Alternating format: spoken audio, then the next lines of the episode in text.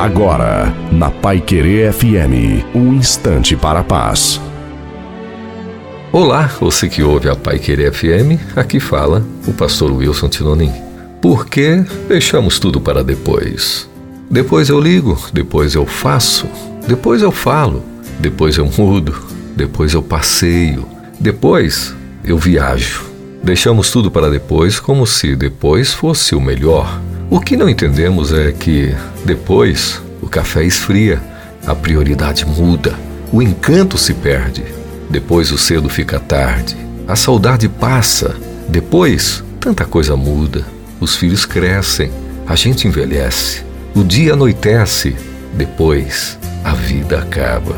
Não deixe nada para depois, porque na espera do depois você pode perder os melhores momentos, as melhores experiências, os melhores amigos, as melhores conquistas e todas as bênçãos que Deus tem para você hoje e agora. Lembre-se que o depois pode ser tarde demais. O dia é hoje, passado já foi, futuro ainda não chegou. Então, o presente mesmo é o agora. Pense nisso e viva melhor. Amém.